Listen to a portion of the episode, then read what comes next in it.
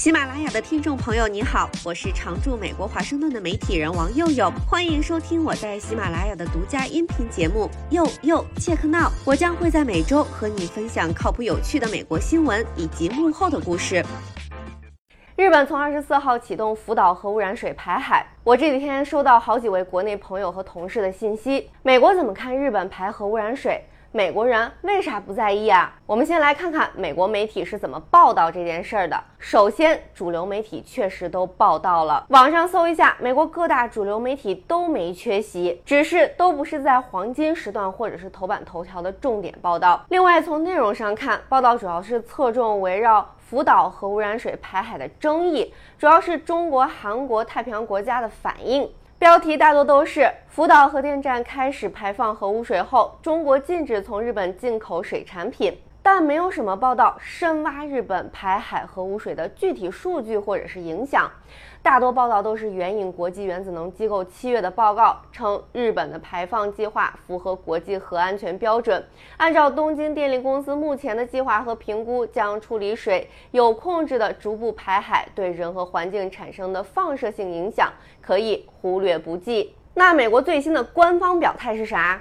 没有，我能找到的最近的表态还是在二零二一年四月十二号，日本刚宣布计划核污水排海的时候，美国国务院发了个声明说，美国了解到日本政府已经评估了与目前储存在福岛第一核电站现场的处理水管理相关的几种选择，在这种独特而充满挑战的局势中，日本权衡了各种选择和效果，对其决定保持透明，并似乎已经采取了符合全球公认的核安全标准的方法。当时美。国务卿布林肯还发了个推说，美国感谢日本在这个决定上的透明度。那为什么美国政府不愿意在福岛核污染水排海这件事上做过多评价呢？因为这对美国来说更多是个政治问题，而不是科学问题。几天前，美国总统拜登刚拉两个经常互掐的盟友，韩国总统尹锡悦和日本首相岸田文雄到戴维营握手，传成这么难传的局，日本做什么过分的事儿，只要跟美国利益无关，那就当没看见吧。尹锡悦政府也想当没看见韩国街头持续的抗议，全盘赞同日本的排水计划，还各种举行新闻发布会、做油管视频，想要说服韩国老百姓，日本排放的水是安全的。被在野党骂得狗血喷头，指责尹锡悦为了维系日韩关系，罔顾人民的健康。那向来相对比较有操守的美国学界怎么说呢？美国海洋实验室协会去年年底发了一份声明，说对日本的数据并不信服。夏威夷大学的海洋生物学家李世满。今年早一些时候接受 BBC 采访的时候说，我们看到了一份非常不充分的放射性和生态影响评估，这让我们非常担忧。日本不仅无法检测到进入水中。底泥和生物体中的物质，而且如果真的发现了，也没有办法去除它。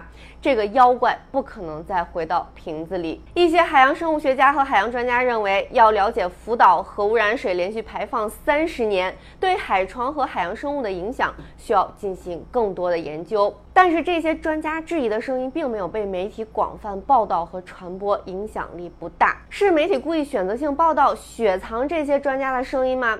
有可能，但给人感觉更多的是事不关己，高高挂起。那美国老百姓也这么无所谓的吗？这几天我一直在关注推特上美国地区的热搜，这件事儿一直都没有什么热度。热搜上大多都是美国政治啦、体育娱乐明星啦和推特网红老板马一龙吵起来的话题。我甚至一度怀疑美国人知不知道日本在哪儿。当然，没热搜不等于没人在乎。刷到这个新闻的美国网友基本上都是地铁老人脸。在相关的报道下面，很多人留言，有人放话说：“我以后不会买任何日本货。”有担心地球要完了的，我们的海洋注定要嘎了。下一个就是我们。日本向海里排放核污染水，让我对未来感到担忧和恐惧。希望各国团结起来，阻止这场生物破坏性灾难的发生。还有戏言科幻照进现实，苦中作乐的。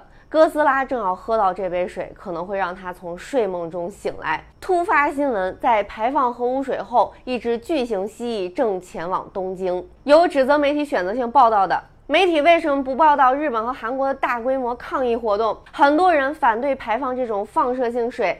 如果像日本政府所说的那样无害，为什么他不把这些水用于日本境内的灌溉或者其他家庭用途呢？还有网友已经预料到日本政客的甩锅模板。两年后的日本，我们已经完成了排水，我们真的很抱歉。二十年后的日本，这是过去人所做的事儿，与我们现在无关，我们也是受害者。五十年后的日本，放射性废水，什么是放射性废水？历史上不存在放射性废水这种东西。还有网友认真提问：既然要排水，应该送到加拿大和美国帮助扑灭山火，而不是排入大海。美国支持日本向海洋倾倒放射性水，也许日本应该把这些水排到迈阿密和劳德代尔堡去。如果这些水这么安全的话，中国非常担心放射性对鱼类和海鲜的影响，因此他们全面禁止日本海鲜。也许美国应该买下所有日本海鲜。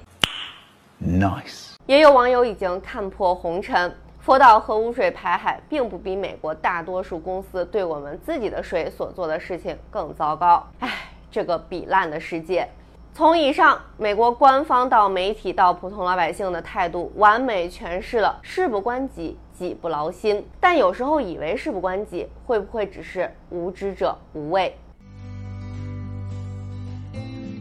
以上就是本期节目，我是王佑佑，欢迎在喜马拉雅订阅收听，佑佑切克闹，我们下期再会。